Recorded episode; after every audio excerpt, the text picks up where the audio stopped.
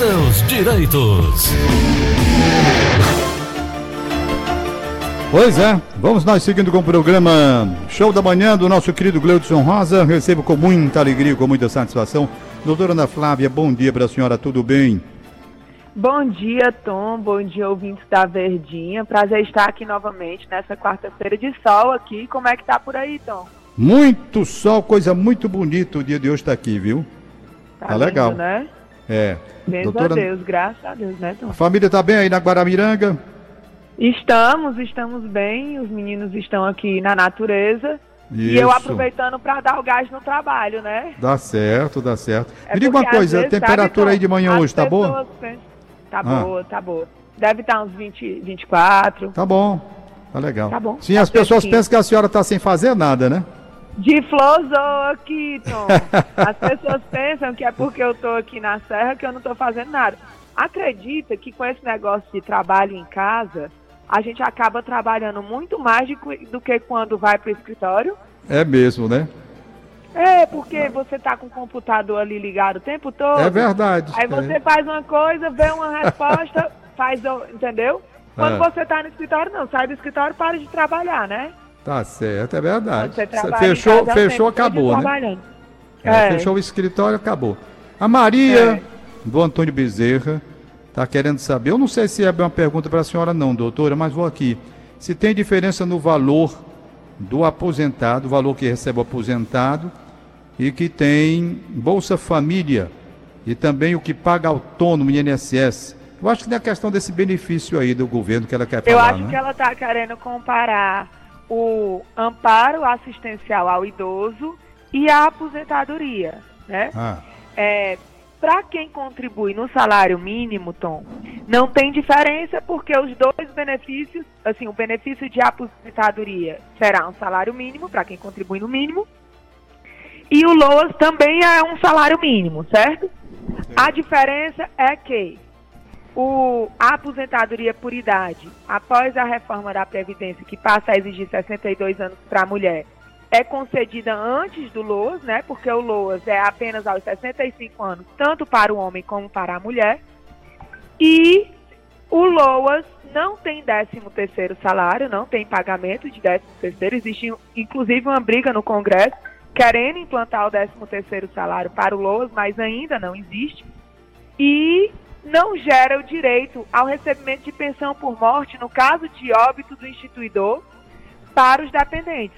Então, por Entendi. exemplo, se o marido morre, né, a mulher não pode receber a pensão por morte. entendi. Nesse caso do Luas, né? No caso do LOAS. A aposentadoria não, é um benefício previdenciário e com ela leva todos os direitos que um segurado do INSS tem.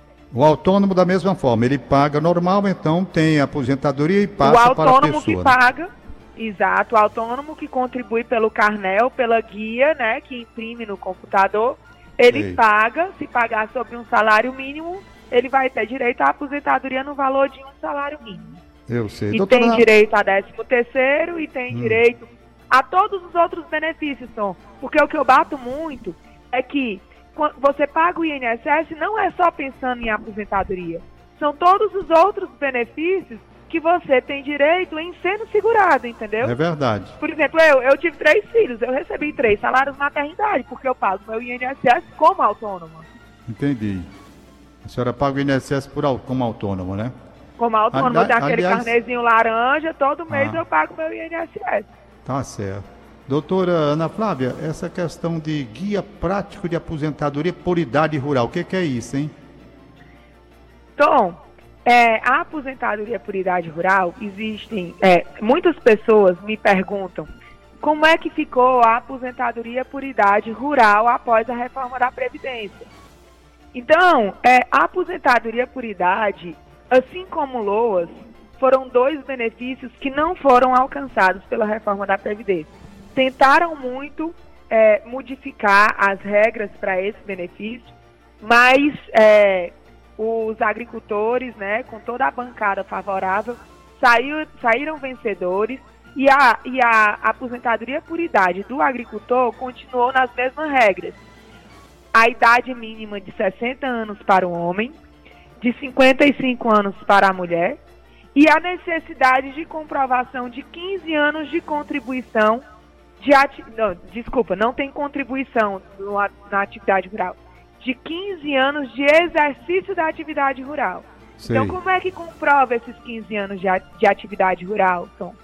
Comprova com uma certidão de casamento onde consta a profissão como agricultor, certidão de nascimento dos filhos, é, ficha de matrícula na escola onde consta a profissão, porque no, no campo, Tom, tudo que é preenchido, preenche com a profissão, entendeu?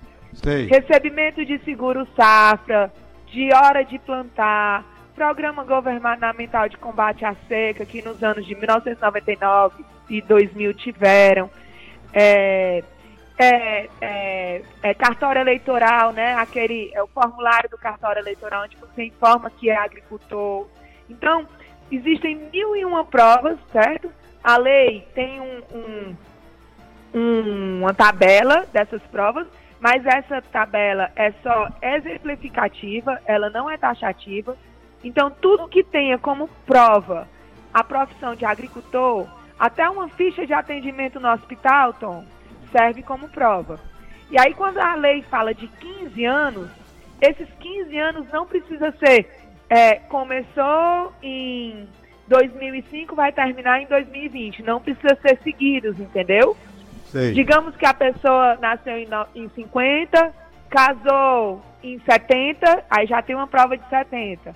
Teve filho em 80, né? Em 1980 já tem uma prova de 1980. Se nesse meio do caminho ela não teve nenhum vínculo urbano, essa- esse meio do caminho é, se pressupõe que ela exerceu a atividade rural. Sei.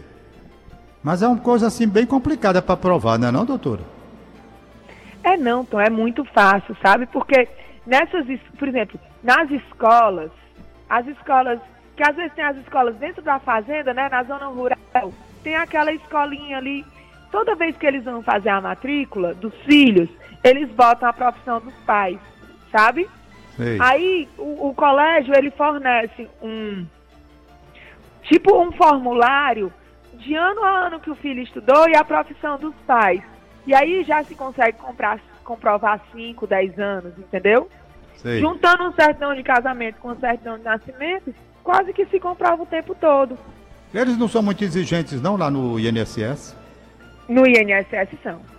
É por São, isso né? que eu sempre digo que o INSS faz para a justiça desfazer. Eu o sei. INSS, até uma época dessa, na verdade até o começo do ano passado, ele se apegava muito à declaração do sindicato. Eles, na verdade, só processavam um benefício se a pessoa tivesse a declaração do sindicato, o que obrigava, inclusive, o agricultor a se sindicalizar. E eu sempre bati muito nisso, Tom, porque por mais que a declaração do sindicato fosse um documento muito forte, né?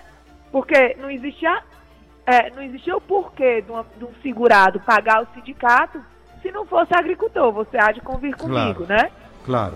Mas é, existia muito, a grande maioria dos meus, das pessoas que eu atendia, nem sindicalizado era. Então não era obrigatório ser sindicalizado para receber o benefício, entendeu? Sei, sei.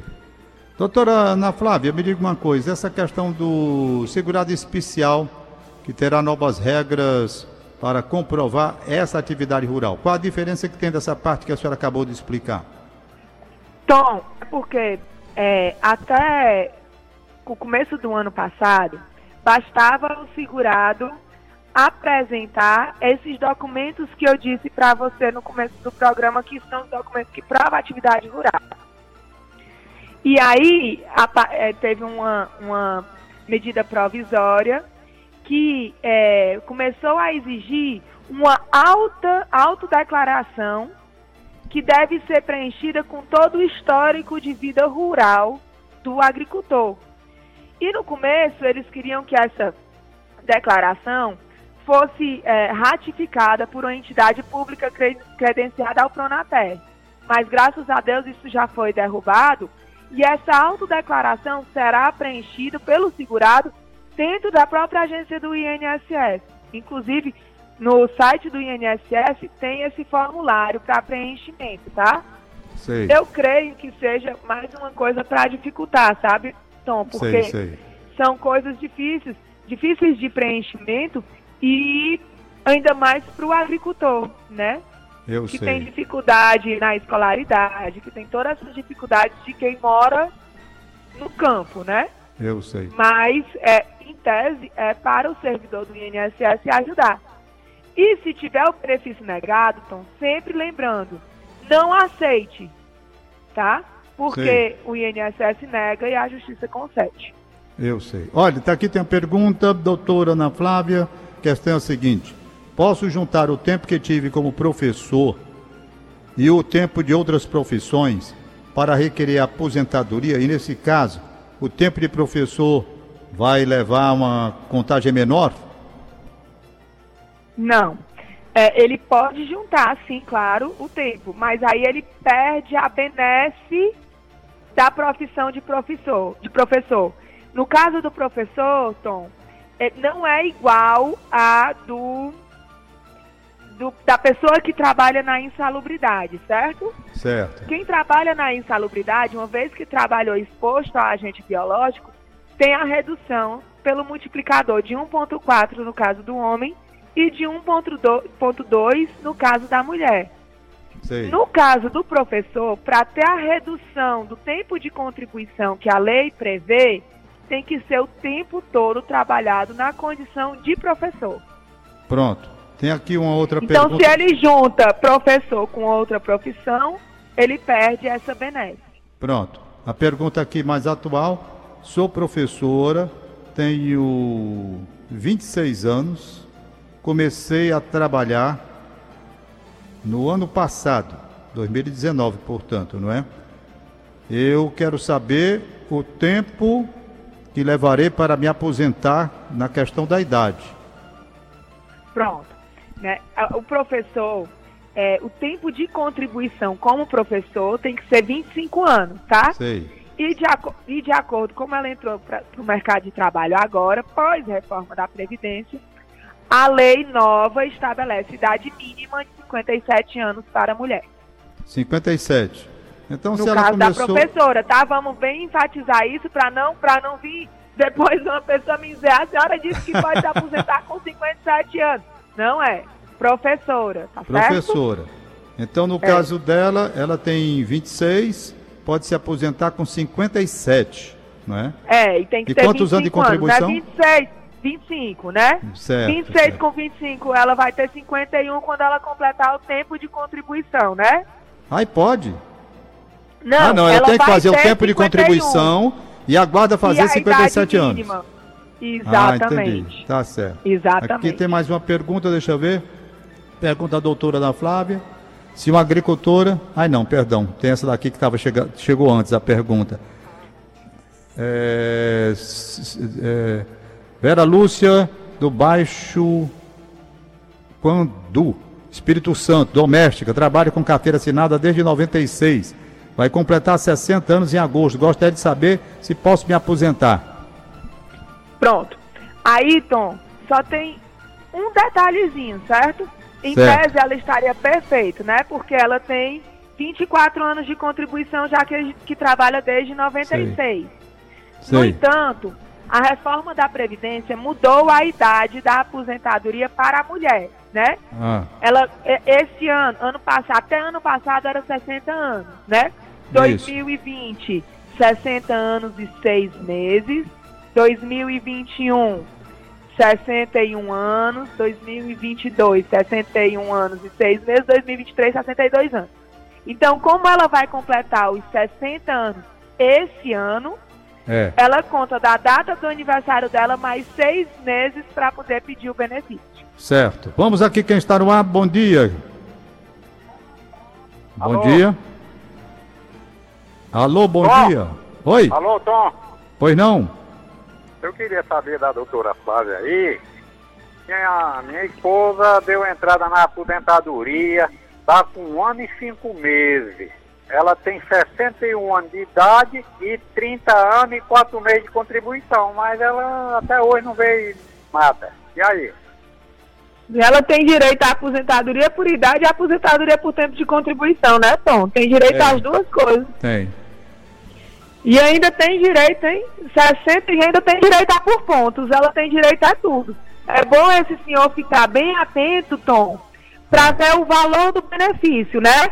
Porque Isso. eu não sei se ela contribuía em cima do salário mínimo. Se for em cima do salário mínimo, não tem para onde correr. Isso. Mas se for acima do salário mínimo, como ela tem direito à aposentadoria por idade a por pontos, não deve ser inserido o fator previdenciário no cálculo dela. Sei. Então, se vier um benefício que eles, no valor que eles não concordem, é bom eles procurarem alguém de confiança para fazer a revisão, tá?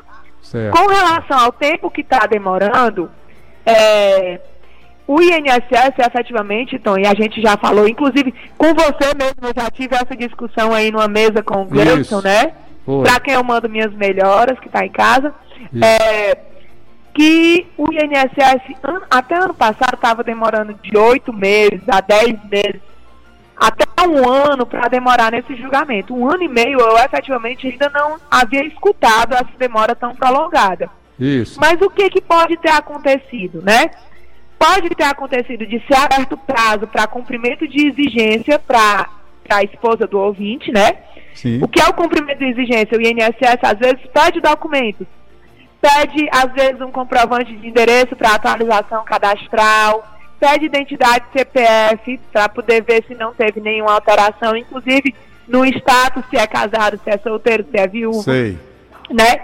E, por exemplo, quem trabalha com atividade insalubre, o INSS pede a apresentação de PPP e LCCAT, porque eles não têm essas informações. Sei. Então, para eles melhor analisarem, que no final das contas eles não fazem uma melhor análise, mas eles usam isso como justificativa para eles melhor analisar a concessão ou não do benefício, eles pedem essa apresentação de documentos junto ao INSS. Sei, e por sei. conta da pandemia e da suspensão do atendimento nas agências, essa, esse cumprimento de exigência ficou prejudicado, né? Eles estão, inclusive, disponibilizando que você envie esses documentos virtualmente, tá? Sei, sei. Mas, às vezes, é, eles, eles recebem o documento e mesmo assim prorrogam o prazo para concessão porque não estão recebendo o documento físico. Sei. Então pode ser que esteja acontecendo isso, tá? Sei. Então eu, sou, eu, eu peço a esse ouvinte que ligue para o 135 ou o, o, as plataformas virtuais do INSS para ver se o benefício realmente continua em análise ou se está em cumprimento de exigência ou em que fase está, para poder a gente ajudar de forma mais eficiente. Tá certo. Bom, eu vou aqui rapidinho, porque já estamos aí com 9h57, vem já o VM Notícias e o intervalo. Vê se a doutora da Flávia consegue responder. Eu acho que essa daqui não, é, não vai demorar muito, não. É, dona, doutora Ana Flávia, uma agricultora pode ser impedida de se aposentar por ter filhos com curso superior a juíza negou o pedido da minha sogra por ela ter dois filhos de concurso superior. É o Paulo Sérgio que está perguntando. É um absurdo, né, Tom? Não eu, é. inclusive, nessa matéria que eu te passei para a gente Isso. estudar juntos, né? Isso. Inclusive decisões, né? do STJ falando sobre é, esse exercício da atividade urbana por parte de outros entes da família, né? É. Lá, inclusive, tem, é, aqui, ó. O exercício do lar urbano por um cônjuge não afasta a condição de segurado especial do outro. Olha que o cônjuge tem um, um, um, um, um vínculo filho que já não mora mais em casa, né? Exatamente. né? Já é. criou o próprio núcleo familiar que tem que sustentar, né? É. Então, é, existem decisões dos, dos tribunais superiores afastando essa possibilidade. Inclusive, tem um entendimento pacificado, tema 532 do STJ, que diz: o trabalho urbano de um dos membros do grupo familiar não descaracteriza por si só, tá, Tom? Por certo. si só. Pode ser que ela tenha juntado essa informação com outras. Isso. Tá? Então, não descaracteriza por si só os demais integrantes como segurados especiais, devendo ser averiguada a dispensabilidade do trabalho rural para a subsistência do grupo familiar. Isso. E, tá? Então, ela, ela tem que analisar todo o contexto em que a família está inserida para ver se essa renda extra descaracteriza o trabalho da agricultora, né? Isso. Se a agricultora, no momento da audiência, a, a entrevista do juiz respondeu a todas as perguntas sem titubear, sem nenhum erro, se ela tem as características, tem muitos juízes, Tom, que fazem inclusive a inspeção das mãos para ver se a pessoa continua indo para o roçado, né? Mas pensou um Então, desse? É, até isso. Meu Deus. Doutora Ana Flávia. Um abração para a senhora. Tem uma aqui que a senhora responde de uma palavra só, que já estão me dando sinal aqui, já está na hora do noticiário. Como faço para começar a contribuir como autônoma? A Rejane de Maracanaú. compra o carnê e, e, é, entra no site do INSS e bota no Google bota alíquotas de contribuição INSS. Aí ela vai ver qual ela quer contribuir. Se ela quer contribuir 20%, que tem direito a todos os benefícios, ou simplificado 11%, que não tem direito à aposentadoria de tempo de, por tempo de contribuição, mas que também deixou de existir. Então, se ela É. vai começar a vida contributiva agora, não faz diferença. E a alíquota de 5%, que é para o facultativo de baixa renda, e tem que ter inscrição no cadastro único, tá certo? Tá certo. Doutora Ana Flávia, bom dia para a senhora aí em Guaramiranga e toda a família bela que a senhora tem.